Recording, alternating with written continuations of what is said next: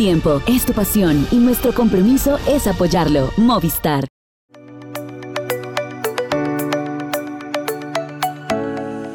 ¿Qué tal amigos? ¿Cómo están? Bienvenidos a Pendiente Máxima. Estamos a la puerta de la semana que va a definir la Vuelta a España. Y bueno, pues eh, no solamente la Vuelta ha tenido acción, hemos tenido también eh, muchas competencias pequeñas, algunas, pero de, yo creo que también de gran importancia, pues sabemos que los puntos en este momento siempre cuentan. Bueno, se acabó el Tour de Bretaña, estuvieron los grandes premios en Canadá Mm, también hay eh, información del ciclismo femenino y vamos a tener hoy también como invitado a mi compañero de transmisión y además pues ahora eh, con mucho gusto también amigo, después de muchos años de haberlo cubierto como ciclista, ahora es, se está estrenando como autor, además de analista de televisión y ese es Santiago Botero. Lo vamos a tener al final para que nos hable del libro porque mucha gente me está preguntando y quiere saber dónde y de qué se trata, entonces él nos va a explicar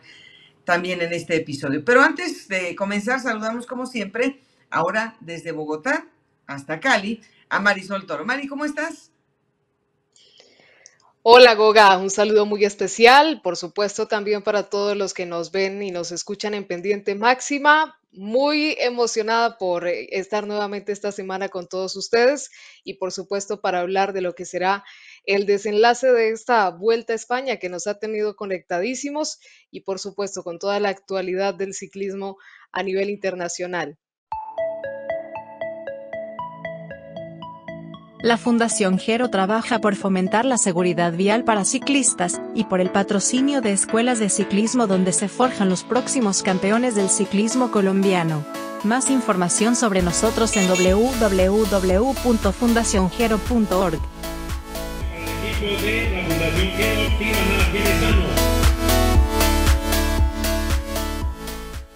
Bueno, Mari, vamos a empezar con pues lo que todo el mundo quiere saber, si Sepp va a poder quedarse con el título de la Vuelta a España. El equipo ha hecho todo lo necesario, no solamente para proteger a, a Sepp, que también de su mano pendía que se le diera un buen lugar en el equipo, y eso fue gracias a que hizo una buena crono individual, el equipo decide continuar con esta figura, mantenerla, pero tampoco descuidar las otras. Y en el camino llegó otra mm, victoria de etapa también para Jonas Vinegar en los últimos días, Mari. Entonces, la, pues sigue estando flotando en el aire. ¿Le alcanza al equipo para hacer la propuesta para estos tres? ¿O piensas que finalmente vamos a tener solamente a uno, bueno, quizá dos de los Jumbos Bisma eh, en el podio? Pues eh, creo que sería muy lógico eh, tener a dos de esos tres corredores ahí adelante. Eh, ya más adelante seguramente vamos a hablar de esas otras opciones que veríamos posibles ahí, aunque hay que reconocer que el Jumbo Visma, por así decirlo, pues ha amarrado muy bien la carrera a su favor y ese podio parcial. Realmente nos esperábamos, sí, una apuesta muy ambiciosa en las etapas de montaña como la que finalizó en el Tourmalet pero sí nos han dejado bastante impactados con la forma como se vieron y cómo eh, empezaron a jugar con sus fichas ahí dentro de la clasificación general. Mm, vamos a ver, pero eh, sigo insistiendo en que pues lo de Jonas Vinegar eh, es un esfuerzo bastante grande. También me causa un poco de duda todo el esfuerzo que ha hecho Sepkos, aunque realmente en las etapas de montaña sigue viéndose muy fuerte pero creería que de esos dos, de esos tres, perdón, dos al final podrían terminar sellando ese podio a favor del Jumbo Visma. Mucha gente ha especulado sobre qué tan benéfico es que Sepkos también gane una, una eh, carrera como la Vuelta a España, en el sentido de que, bueno, pues el, la escuadra se ha preocupado, sinceramente, por traer todo el talento necesario para apoyar, la causa, primero de Primos, y en el camino encuentra también a Jonas. Ahora el que se abra la puerta con Sepcos, mm, me parece que es más bien, no tanto para pensar a futuro de tener un tercero, Mari, sino realmente para darle a entender a los integrantes del equipo que se les valora, que si hay una oportunidad se les va a brindar, que no importa que estén dos campeones ni de la, ni de la vuelta ni del tour como para no darles esa oportunidad. Y creo que en general es algo que, por ejemplo, el equipo de Niños Grenadiers nunca le pudo ofrecer a otros corredores. Coincido mucho con ese punto, Goga, además porque es muy sano para el equipo tener esos roles definidos. Yo creo que es algo que nos deja claro el Jumbo La forma como siempre se ha tenido un objetivo con determinado corredor, en su momento todo enfocado hacia, Primo Roglic, ahora con la perspectiva que se abre de la mano de Jonas Vinegar y por supuesto de Sepp pero creo que esa claridad de los roles incluso hace que Sepko sea tan insistente también cada que se le aborda con la pregunta, ahora que es líder de la Vuelta a España. Él sigue insistiendo en que prefiere más ir en ese segundo plano, colaborando con el objetivo de sus compañeros y no eh, pensando en un liderato. Claro, si se da la oportunidad, como se le ha dado, pues eh, es magnífico y se va a aprovechar y creo que lo está haciendo él, también el equipo, y es una buena forma también de recompensar todo ese esfuerzo y todo ese sacrificio. Pero mm, yo creo que esos roles sí están muy claros dentro del equipo neerlandés. Sí, sí hay momentos en que se, sigue moviendo como si fuera el, gregario, ¿no? El que está, eh, eh, el que se mueve porque si alguien más responde un ataque, una salida, pero sí creo que a futuro esto va a invitar a esos jóvenes a, que lleguen a la escuadra y que sepan que en algún momento, si pasa, también se les va a abrir la puerta y bueno, por lo menos no van a quedar tapados. Y decimos lo, del equipo de Líneas Grenadiers, porque cuántos talentos no han salido de ahí sin tener realmente una gran oportunidad, por lo menos una, con alguna aspiración. Eh, pero también seguramente muchas eh, expectativas también de la gente de, bueno, eh, es que cómo es posible que estén dominando tanto, porque es posible que SEP está aguantando tanto en la tercera semana. Y pues empiezan también, obviamente, esos malos pensamientos, Mari, porque el que empieza a ganar y y gana mucho, se le vienen de inmediato las grandes dudas. Sí, es, por así decirlo, un fantasma con el que ha tenido que cargar el ciclismo, después también de todo lo que ha acontecido durante esta historia, y una historia que todavía sigue muy reciente, y mm, tal vez por eso también hacía ese primer comentario sobre las posibilidades que esperaba al final, la definición de la carrera. Eh, no sé, uno consideraría, consideraría sano que dos de esos tres terminaran eh, al final sellando el podio de la Vuelta a España, porque sí se hace pues bastante eh, desgastante todo lo que han tenido que afrontar. Uno, por ejemplo, ve los días de competencia de CEPCOS y ya son bastantes de acuerdo a lo que siempre se maneja en cada temporada. Y a eso le sumas que son días de competencia, pero en la más alta competencia como las tres grandes del año. Así que sí, sí es una incógnita esta semana por esa parte y por todo el esfuerzo que también ha representado, pero bueno, eh, es normal que haya dudas y ojalá pues sea solo eso, dudas y que de verdad el Jumbo Visma pueda demostrar todo ese trabajo y todo lo que al final han planeado para una temporada que se han imaginado hacerla redonda en materia de las tres grandes del ciclismo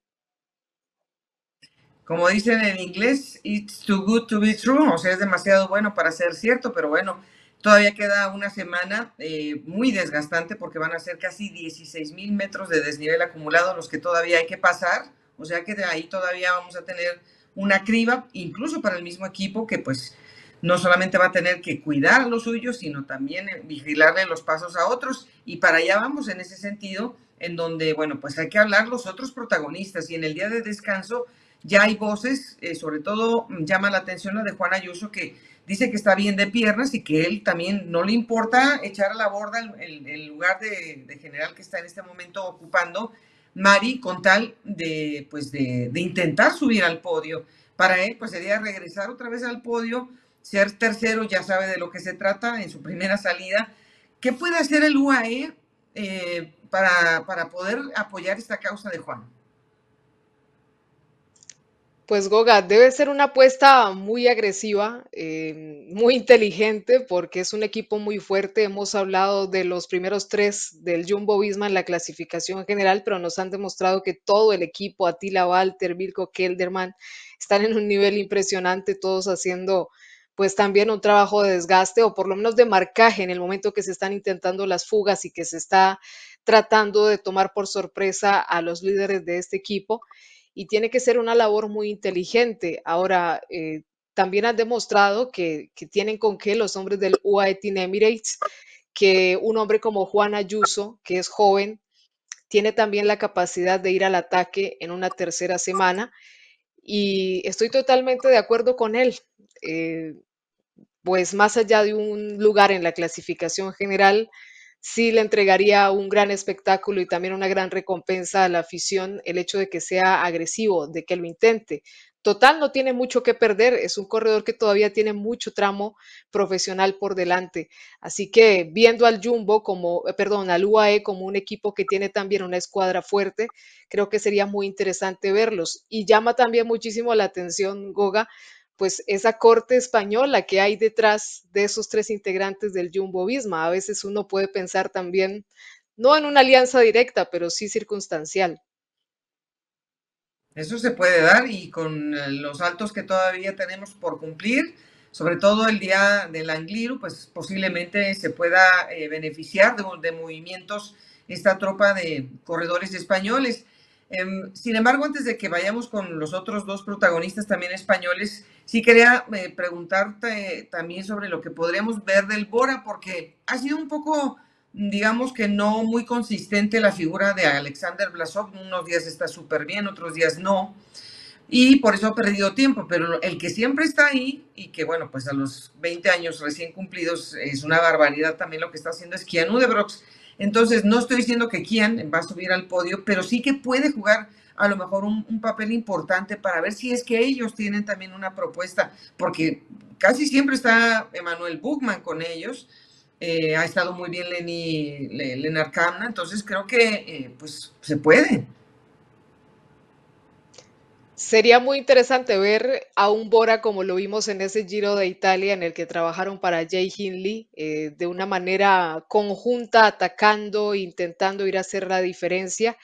Y tienen esas dos fichas. Tal vez sí se ha perdido tiempo importante en la clasificación general, pero ese mismo factor puede hacerles o puede permitirles jugar estratégicamente. Y al igual que con Juan Ayuso, Goga, me voy más por esos corredores jóvenes que aunque tal vez tienen alguna inexperiencia, aunque ya nos han demostrado que son bastante fuertes y bastante maduros para asimilar una gran vuelta, tienen también esa capacidad de recuperación eh, en el esfuerzo que pueden llegar a plantear en una etapa. Entonces, yendo un poco con esa lógica, sí creo que Keanu de Brox puede ser una pieza importante, primero para optar eh, por una victoria de etapa y por qué no alcanzar también, eh, por qué no un ascenso en esa clasificación general individual. Blasov sigue siendo irregular y, no sé qué tanto puede alcanzarle para, para avanzar y para tener una mejor posición. Sí, yo creo que tendría que seguir siendo más o menos parejo hasta quizás la última etapa, a lo mejor tratar de buscar una emboscada de lejos, porque la última etapa creo que, bueno, la penúltima, perdóneme, creo que es una de las que puede jugar a lo mejor un, poco una, pues una trampa para, para, controlar la carrera y eso pues apenas a una puerta de llegar a, Madrid, pero eh, el Bahrein Victorious lo hemos vuelto a ver moviendo también sus fichas, eh, Mikel Anda tampoco está fuera de de, digamos que de una buena, por lo menos una exhibición en la montaña, creo que también es justo, pero ¿le creemos más a Mikel Anda con el equipo alrededor o le creemos más a Mark Soler, que también dice que, que no lo suelta ninguno de los Jumbo y que, que lo acompañan hasta para ir al baño? Sí, es que realmente se, se pone complicada esa situación de marcaje, pero yo creería que Mikel Landa también está en un momento que, quiere salir a reverdecer un poco toda esa presencia en la clasificación general, a mostrar lo que siempre hemos visto de él. Es un corredor muy combativo que si tiene la oportunidad también va a jugar al ataque. Y yo creo que esta tercera semana nos presenta ese escenario muy interesante porque no tenemos prueba frente al cronómetro, porque vamos a tener un duelo más auténtico en la montaña y Mikel Landa ha sido un corredor que lo hace bien. Además, en el Bahrein Victorious, digamos que hay soporte para ese tipo de terreno y para intentar apostar por, por ascender posiciones y por dar la sorpresa. Yo sí creo que Landa va, va a querer cerrar muy bien su paso por el Bahrein Victorious y, ¿por qué no?, va a apostar por eh, hacer alguna escaramuza, por lo menos por sorprender y por mover la carrera, y pensando también en eso que puedan hacer los corredores españoles en este remate, pues puede lucir también como un corredor estratégico. Bueno, pues eh, ya que tenemos que tocar, claro, lo que han hecho los latinoamericanos, aunque ya no esté Cepeda, que tuvo que salir por una caída bastante fuerte, y tampoco tenemos a Urluis hablar, que bueno, pues uno entiende que también nunca había corrido una competencia, pues eh, hasta este momento de, de 15 etapas. Sí que podemos decir que ha aguantado Eric Fagundes, que está llegando al final los días de la montaña, pero está llegando, y eso hay que aplaudírselo al corredor uruguayo. Y bueno, pues eh, ya se estrenó el palmarés de Colombia también con Juan Sebastián Molano. Em, podemos, yo creo que, creo que sí nos podemos ilusionar, Mari, porque vamos a tener en la etapa 18, vamos a tener un, escenario propicio y por supuesto también en Madrid. Podremos, podremos aplaudir una segunda de Sebas. Yo creo que tiene la motivación, ya desbloqueó un poco, pues eso que va generando el estar muy cerca de la victoria, pero no conseguirla, de intentarlo de diferentes maneras. Tiene la confianza Juan, Sebastián Molano para buscar intentarlo. Eh, no vamos a decir que ha sido fácil porque vimos lo que le costó, pero sí está el panorama muy despejado y creo que después de la victoria, pues ha podido enfocarse en ese objetivo, en sobrevivir o sobrepasar muy bien todas estas carreras y estas jornadas de altísima montaña para llegar, entre comillas, lo más fresco posible a Madrid y disputar esa victoria. Claro, el equipo también va a tener la responsabilidad de, buscar esa representación en clasificación general, ese respaldo a Juan Ayuso, pero creo que sí, sí, sí es eh, fuerte esa posibilidad de Juan Sebastián Molano eh, además porque es muy especial también ese escenario de cierre de la Vuelta a España para él.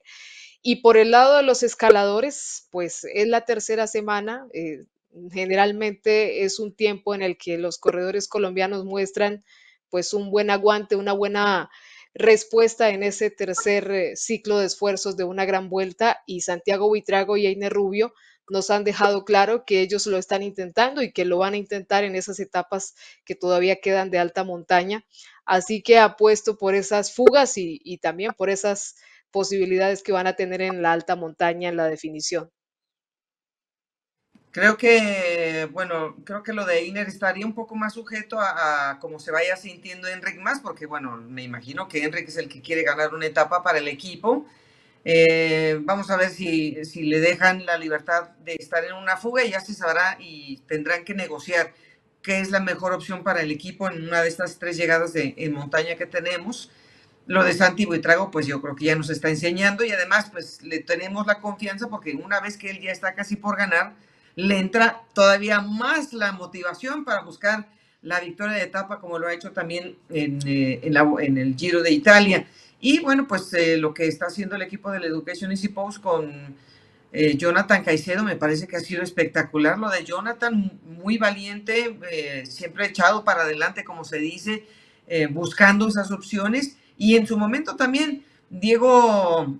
creo que también lo ha hecho de una manera, pues en la medida de lo que el equipo quiere negociar con sus capacidades, Mari, porque creo que mucha gente sigue pensando que Diego Camargo eh, no, no ha podido dar, o no sé qué es lo que quieren esperar de Diego Camargo, pero eh, él está, yo creo que muy consciente del papel que tiene en el equipo y para mí lo está haciendo de una gran manera. A lo mejor podría estar mejor adelante si no estuviera tan mal Hugh Carty.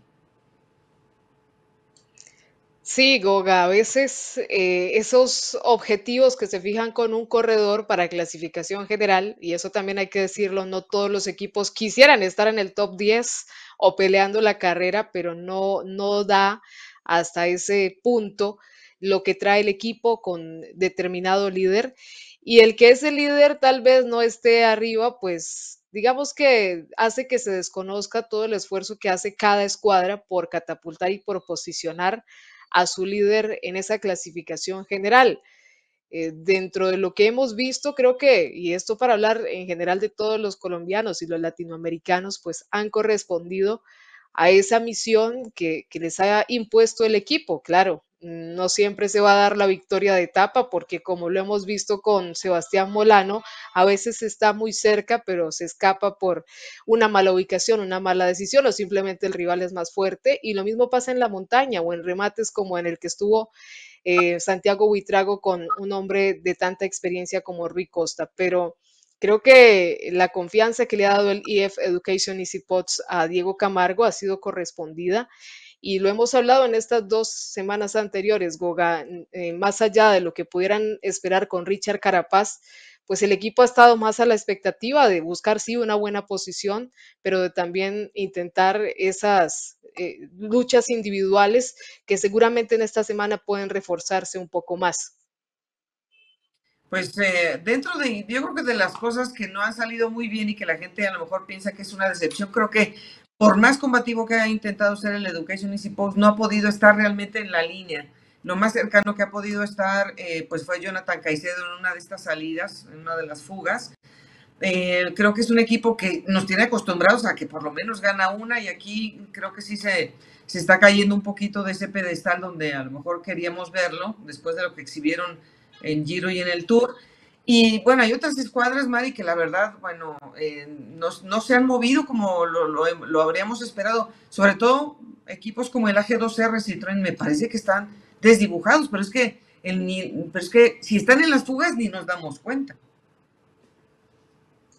Sí, y diría uno, pues a veces pasa esto con los equipos en las grandes vueltas por caídas, por accidentes, porque realmente se les ha visto la nómina reducida por diferentes circunstancias, pero es un equipo que marcha sin ningún inconveniente aparente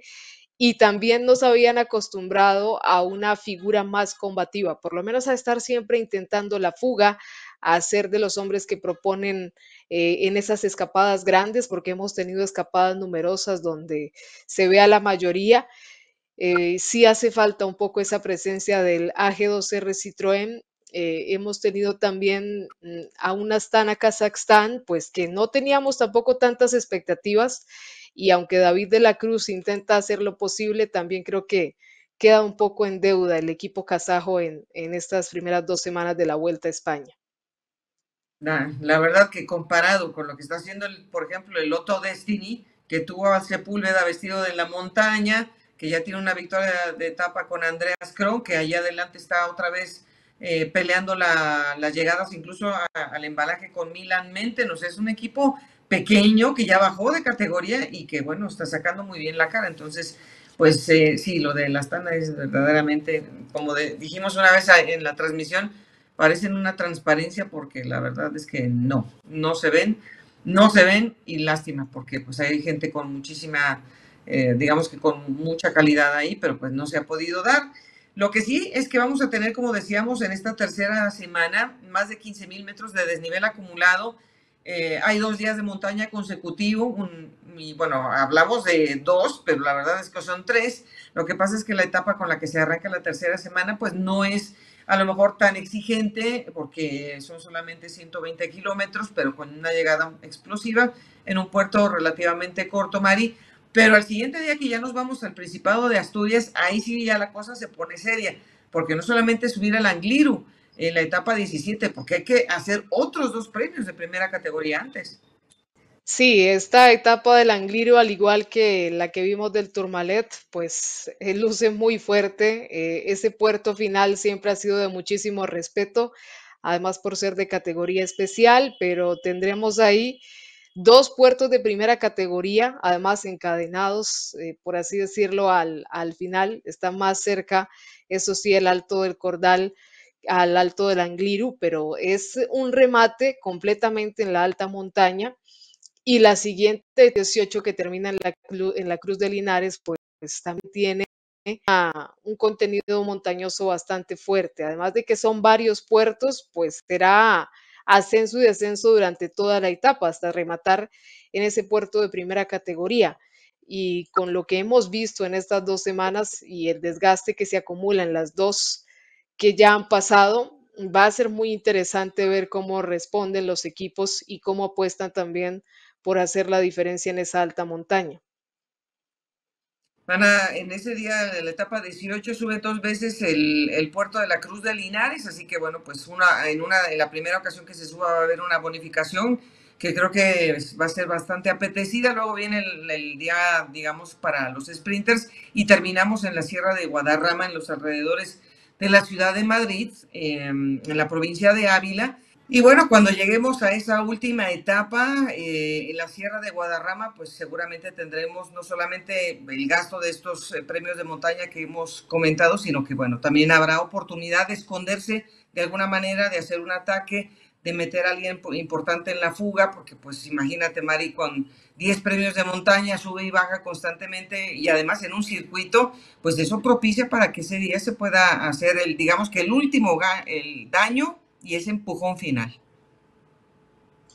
Y teniendo en mente y a participantes como Remco Benepol, que también ha mostrado pues la ambición de ir ahora por victorias de etapa, luce como una jornada propia para esas clásicas que habitualmente vemos, que son muy desgastantes, jornadas muy intensas y que se pueden prestar muchísimo para esos movimientos estratégicos. Además, está ya en el cierre la carrera Así que como lo hemos venido comentando, pues no hay mucho que perder y tal vez sí se pueda hacer una diferencia. Así que luce bastante exigente esa jornada, no solo por el kilometraje, sino por todo lo que se va a acumular en las piernas con ese constante sube y baja. Pues eh, ahí vamos a hacer una especie como de, de, juego, aunque pues nos podemos quemar, Mari, pero te lo voy a, te voy a pedir. Yo creo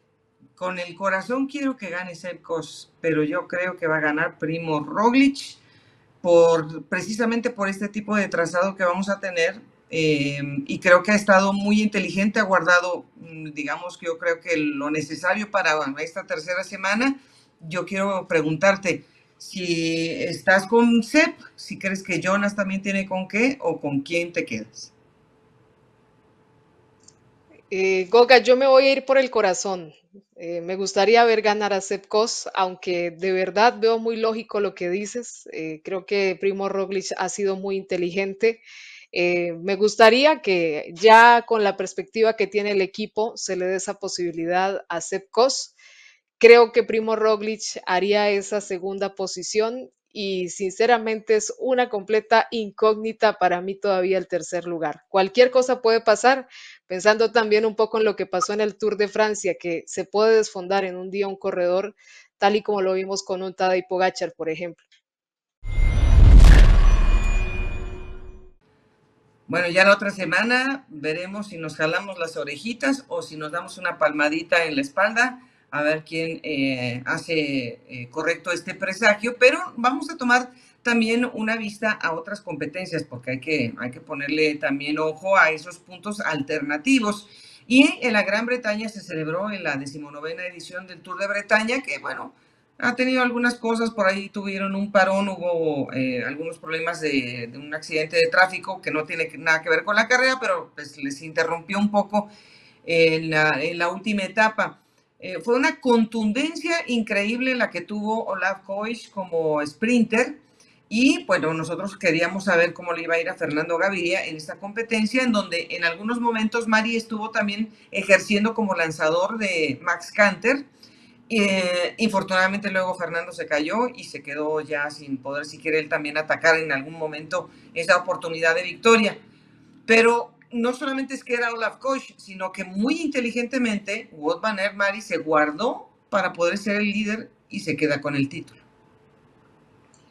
Manejaron muy bien la carrera, también en este caso los hombres del Jumbo Visma, además porque Aert pues se mostró también muy fuerte desde ese primer día en el que su compañero pues tenía esa posibilidad también de ganar, de brillar en ese remate al sprint y diríamos que de acuerdo a esos perfiles y a esas opciones que tenían, pues manejaron de manera muy estratégica la competencia. Un tramo de esas ocho etapas, Olaf Koy eh, siendo el líder y posteriormente Wout van Aert a través de la victoria también llegando a ese liderato que finalmente le dio el título. Muy fuertes, corredores que definitivamente lucen muy bien en todos los terrenos y aunque hubo rivales que eh, forzaron un poco también esa marcha, pues creo que el Jumbo Visma también pudo demostrar eh, esa cualidad de trabajar como equipo y al final de, destacar muy bien esas opciones que tenían con corredores tan fuertes como es el propio Bob Van Aert. Pues claro, porque el terreno obviamente no,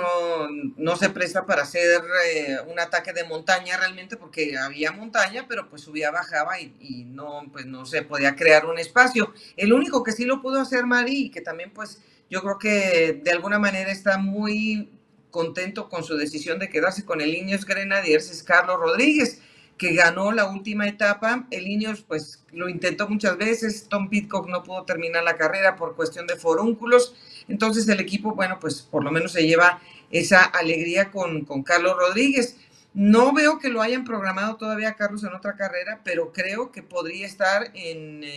en Lombardía, me parece, Mari, porque es que lo de Ineos se nos pasó decir que fue una de las decepciones de la Vuelta a España, pero bueno, aquí está Carlos sacando la cara. Realmente hizo una muy bonita demostración. Además, en esa última etapa es un corredor que tiene también mucho orgullo deportivo, lo ha demostrado. Y fue por, por esa victoria que también era tan importante para él y para Ineos Grenadiers. Eh, creo que en este Tour de Bretaña eh, no solo destacamos la figura de Carlos Rodríguez, porque un hombre como Magnus Sheffield también ha lucido dentro de esas caras jóvenes y a veces entre toda esta lluvia de cambios de equipo y demás, pues eh, la mejor decisión puede ser la que tomó Carlos Rodríguez, porque todos están buscando un futuro en otro equipo y al final están dejando un poco el camino libre, que esperamos que así sea, porque sí necesita Ineos Grenadiers pues ir recuperando un poco esa figura que tuvieron en su momento con líderes y con jóvenes que se proyectan muy bien para liderar eh, las grandes competencias del año. Y eh, también destaca la presencia del 1X Pro Cycling, porque bueno, tuvieron a Tobias Halland Johannessen, a eh, Tiller, también lo, lo, tuvieron como ganador de etapa, pero bueno, están confiando en que Tobias eh, Halland, que estuvo también participando en el Tour de Francia, pues vaya evolucionando hacia esa carta importante que quieren de clasificación general. Eh, bueno, por otra parte, María, hay que visitar también el territorio canadiense porque se dieron las eh, clásicas que habían quedado como maltrechas después de la situación del COVID. Eh, la gente no quería viajar a, otro continente y bueno, pues tuvieron, digamos que sufrieron un poco el Gran Premio de Quebec y el de Montreal. Pero eh, de la, una es más como para ponchers, Mari, y la otra es más como para escaladores. La segunda fue la de, la de Montreal, que es más para escaladores. Pero lo que hizo Arnaud Delis para ganar el, el, Gran Premio de Quebec, o sea, eh, ese muchacho va a hacer unas cosas increíbles, Mari. Me, me, da la espina de que tiene un poco la imagen de, de ese Peter Sagan que es potente, que es un poco loco y que a veces ataca y que luego pues ya no le sale, pero creo que eh, eh, de, eso vamos a depender mucho para que el otro Destiny siga sumando puntos.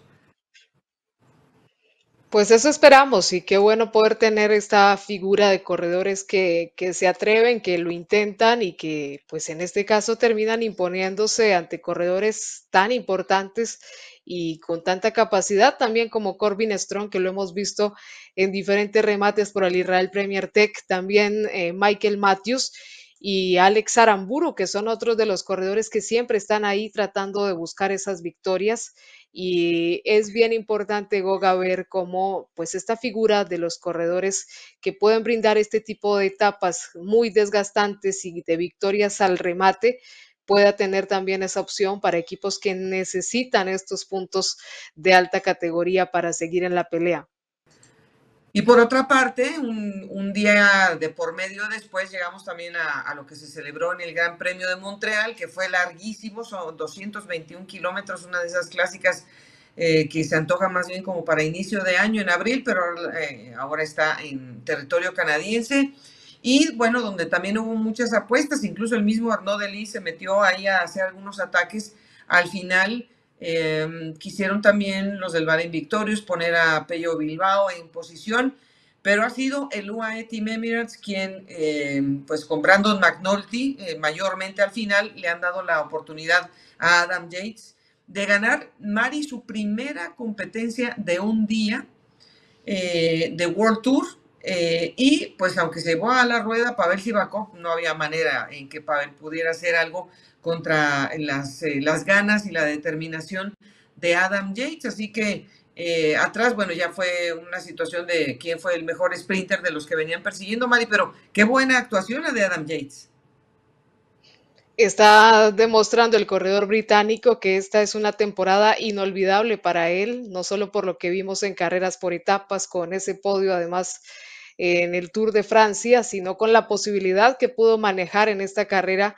que como bien describes, Goga exigente, se estaba enfrentando a rivales que saben competir muy bien en este tipo de carreras como Tías Benud, Matías Esquelmoch, que vienen de, de, hacer también temporadas increíbles en las clásicas. El mismo Julián Alaphilippe, que siempre es un corredor letal en este tipo de trazados, pero al final, pues UAE Team Emirates y Adam Yates logran imponerse de muy buena forma, jugando también de lejos y como lo decimos, sin duda, es una temporada inolvidable para Adam Yates, pues eh, remarcando que es un corredor de mucha calidad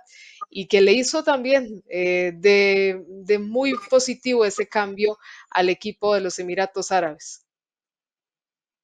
y además se enfrentó a su hermano Simon, que pues la verdad Simon no fue ni la sombra, porque fue más bien su hermano el que, el que pudo hacer ese ataque definitivo. Pero bueno, también las mujeres hicieron eh, un, una presentación de un, de un prólogo y de cinco etapas en el CIMAC Ladies Tour, celebrado en los Países Bajos. Y bueno, pues claro, Mari, todas las competidoras neerlandesas querían estar presentes también la flamante campeona del mundo, eh, Lotte Kopecky, también quería estar ahí presente. Entonces, eh, sigue siendo un, dominio del SD Works,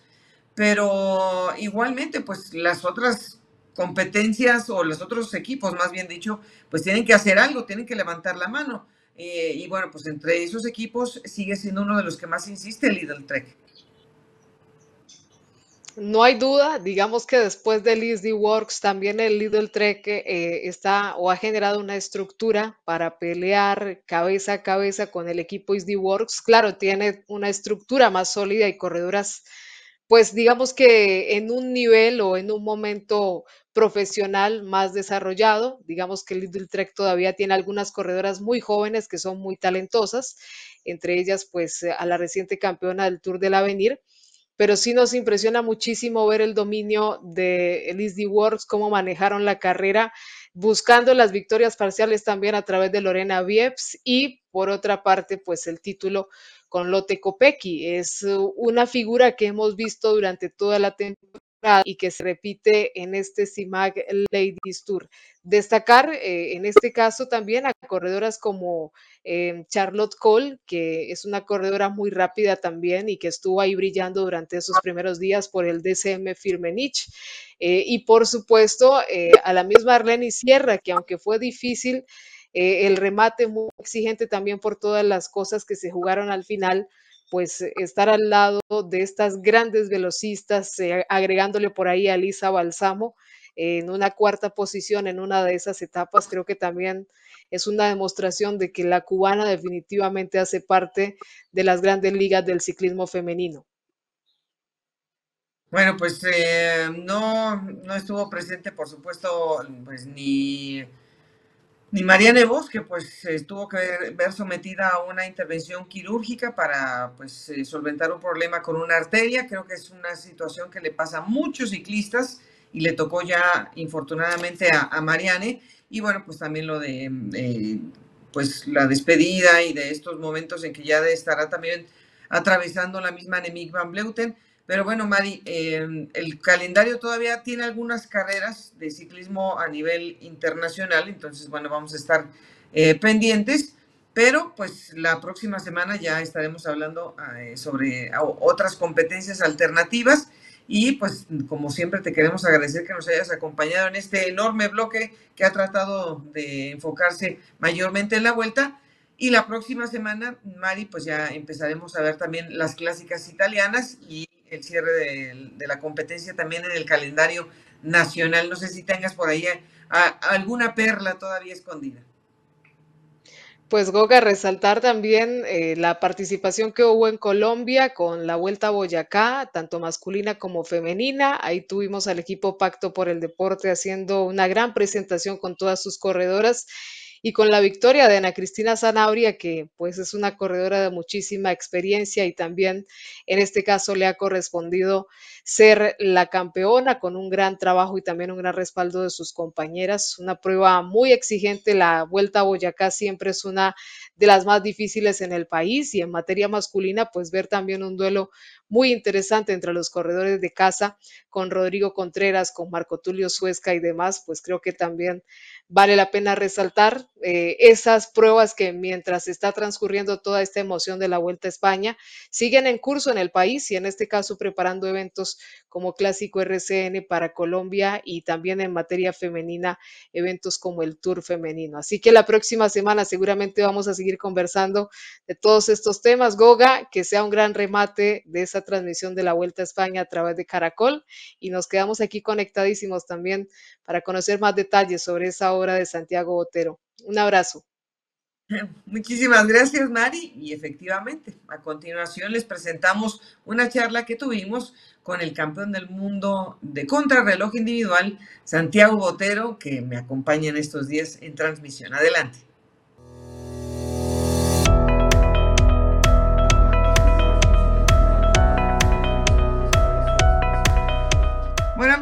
En Pendiente Máxima, eh, pues tenemos el gusto de contar en esta ocasión con eh, un compañero, con un ex ciclista, con una persona muy especial para mucha gente, que es un ejemplo importantísimo, Santiago Botero. Acabo de, estar con él en, en, esta semana que en donde un libro que es obviamente un testimonio eh, muy, muy cercano y muy real de lo que vive un ciclista. Gracias, Santi, por, por unirte a esta conversación. ¿Y cómo va el libro en estos primeros días? Cuéntanos. Eh, un saludo. Eh, bueno, contarles que sí, efectivamente se ha presentado el libro Contrarreloj y, y bien, ha tenido muy buena acogida, sobre todo que al ser escrito por mí, al ser escrito por mí, pues la, la gente casi que me oye hablar eh, ¿no es cierto?, contando las historias y se dan cuenta claramente que, que soy yo, o sea, que no es, no es una persona que, que imprimió en el texto mis, mis historias, em, mis sensaciones, mis vivencias, sino que soy yo directamente el que, el que lo escribe y, y eso se agradece bastante de parte del,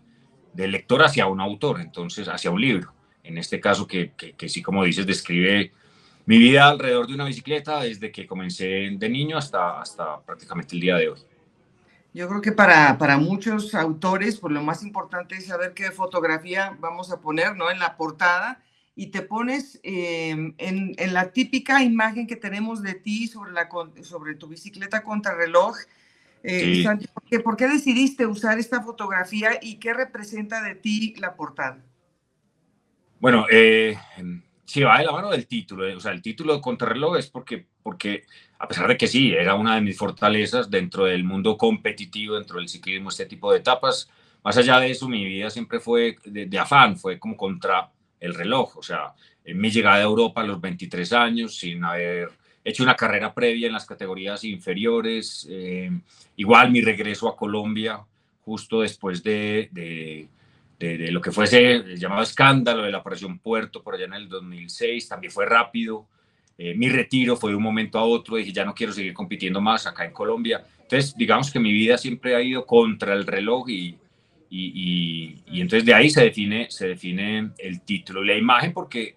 porque fue, digamos, eh, la medalla al menos a, a nivel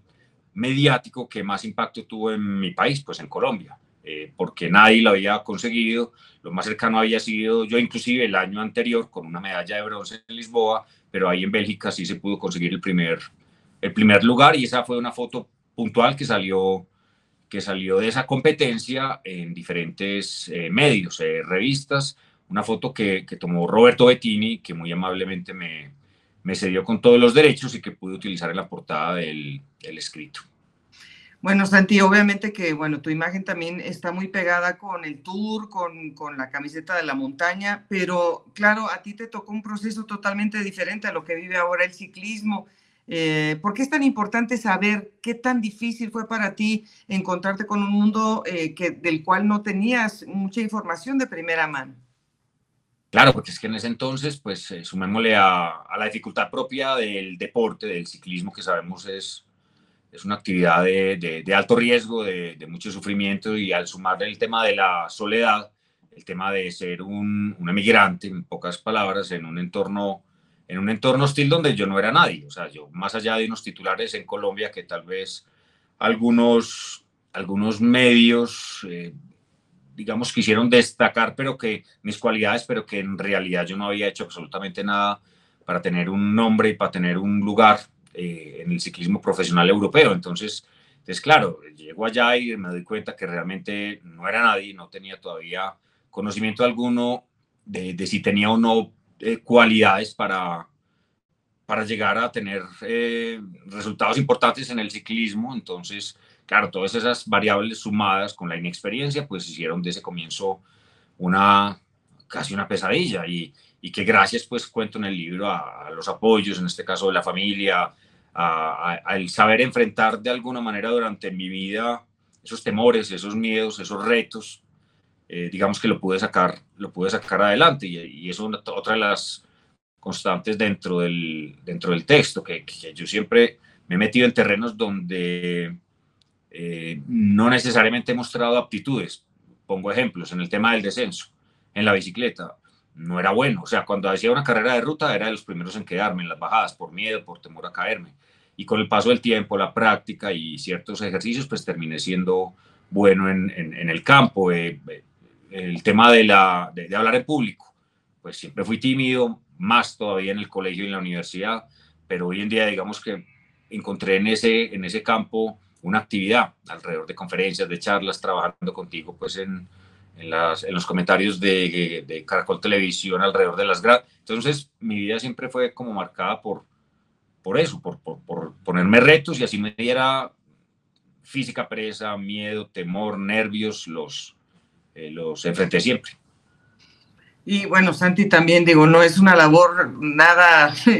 nada sencilla tener eh, el tiempo, la concentración de decir qué es lo que quiero decir en el libro, cómo empiezo el libro, ¿Qué, ¿Qué, significó también ese reto para ti de organizar todos estos recuerdos para hablarlos coherentemente y que la gente se enganche?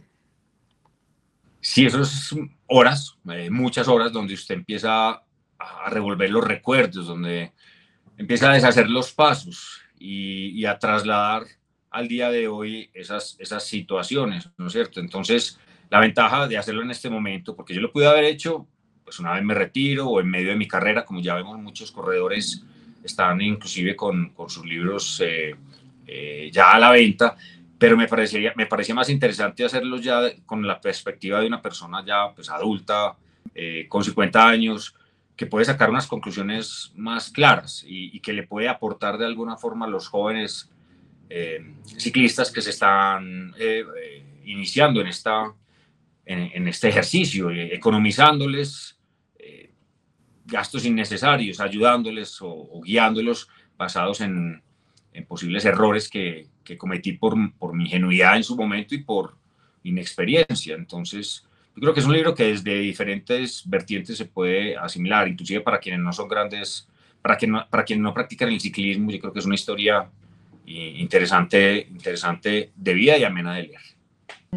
Santi, obviamente pues estamos nosotros conviviendo de manera profesional. Eh, ¿cómo, ¿Cómo ha sido para ti esa respuesta de, los muchachos? Porque pues normalmente eh, uno ya como analista, claro, a veces le puede pisar un poquito a, algunos personajes, eh, digamos, pues como el orgullo, o que a lo mejor se sientan un poquito mal de lo que uno ve de ellos. En los medios, ¿cómo, te, cómo se ha adaptado ese, es, esos ciclistas a, a tu posición de analista?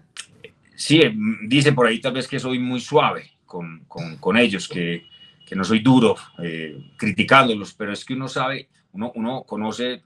dentro de la profesión que nadie, nadie en el medio quiere eh, llegar a una competencia mal, mal, preparado. Todos soñamos con, con ganar, con ese día que tildamos sin cadena, donde las cosas nos salen a pedir de boca. Entonces, por eso yo los defiendo, porque y me consta que la gran mayoría de ellos, un altísimo porcentaje, son disciplinados, son juiciosos. La fiesta, la rumba, el descuido, digamos, no tiene cabida en sus vidas. Estoy hablando de los corredores que están en el World Tour. Entonces es, es, es una línea a seguir